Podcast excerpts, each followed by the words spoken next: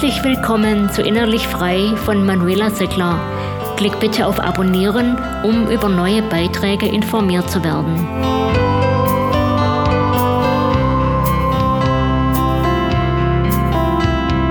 Du bist aktuell Single auf Partnersuche, im Hinblick auf toxische Beziehungen ein gebranntes Kind und möchtest nie mehr auf einen Partner oder eine Partnerin hereinfallen, der oder die stark narzisstische Züge aufweist. Dann sei bei der Partnersuche ganz besonders achtsam und beherzige folgende sieben Punkte. Punkt 1. Sei offen für die Person, mit der du dich triffst. Sei also grundsätzlich bereit für eine neue Beziehung, doch mach dir immer selbst wieder deutlich bewusst, dass es dir nicht um eine Beziehung um jeden Preis geht. Will heißen, dass du dir den so wichtigen Unterschied verinnerlichst, der mental und emotional besteht zwischen einer möglichen Beziehung und einer Beziehung, von der du glaubst, sie unbedingt haben zu müssen. Es ist also okay und schön, dass du daran interessiert bist, beziehungsweise wieder den Mut gefasst hast, neue Menschen kennenzulernen, die das Potenzial für eine gute Partnerschaft haben. Doch sollte daraus keinesfalls ein innerer Zwang für dich werden, dass es jetzt genau mit diesem Menschen unbedingt etwas werden muss, weil er ja der einzig Richtige für dich sein könnte. Deine verständliche Enttäuschung sollte sich in gesunden Grenzen halten, wenn aus einem vielversprechenden Kontakt keine Beziehung erwächst. Auch weil du weißt, dass eine erfüllende Partnerschaft zwar schön wäre, du aber auch weißt, ich bin auf eine Beziehung mit diesem Menschen nicht angewiesen. Ich bin mir grundsätzlich auch selbst genug. Und ein emotional ausgeglichener Single zu sein, sichert dir viel mehr Lebensfreude, als in einer toxischen Beziehung festzustecken von denen es in unserer Welt ohnehin schon viel zu viele gibt. Zweiter Punkt. Eine wichtige Voraussetzung für das zuvor Gesagte ist, pflege eine gute Beziehung zu dir selbst. Behandle dich selbst als den wertvollen Menschen, der du bist und sei dir selbst dein bester Freund. Wie du das machst? Indem du gut für dich sorgst, wozu unter anderem auch gehört, dass du auf abwehrende innere Dialoge mit dir selbst verzichtest und stattdessen wertschätzend mit dir sprichst. So wie du eben auch mit einer guten Freundin oder einem guten Freund reden würdest. Dass du dir zum Beispiel nicht sagst, alle anderen sind attraktiver, sondern ich bin ein interessanter und liebenswerter Mensch, für den es potenziell viele passende Partner gibt.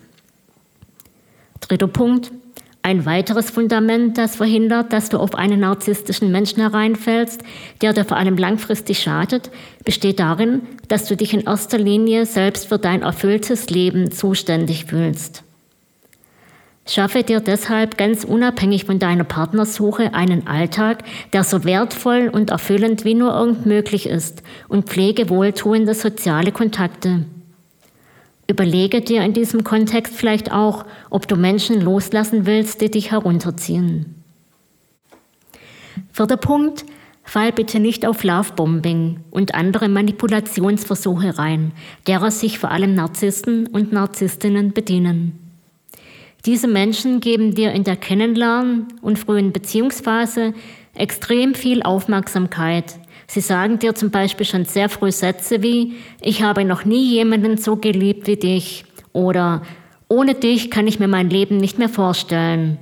Oder auch, dass sie dir ganz besondere Geschenke machen, gerne vor Publikum.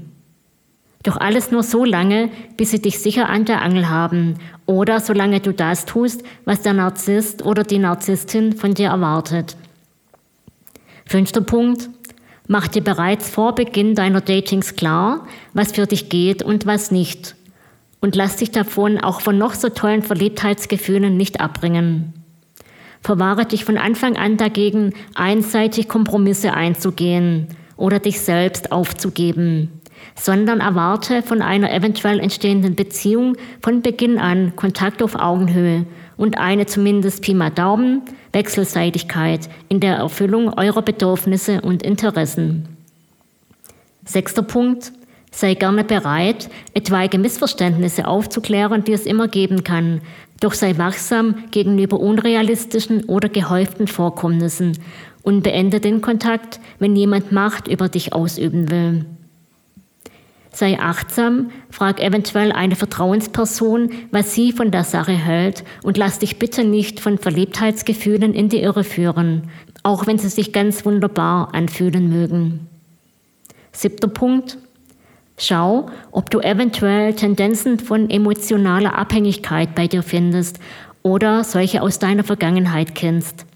Leider ist es so, dass diese Tendenz gerne Menschen anzieht, die genau das ausnutzen wollen, um die Beziehung einseitig auf ihre eigenen narzisstischen Bedürfnisse hin auszurichten.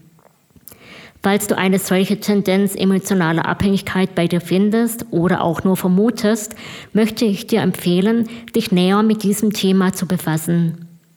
Vielleicht diesbezüglich hilfreich für dich, mein Beitrag zu emotionaler Abhängigkeit, wo ich unter anderem darauf eingehe, was ich darunter verstehe, wie sie entsteht und wie sie sich überwinden lässt.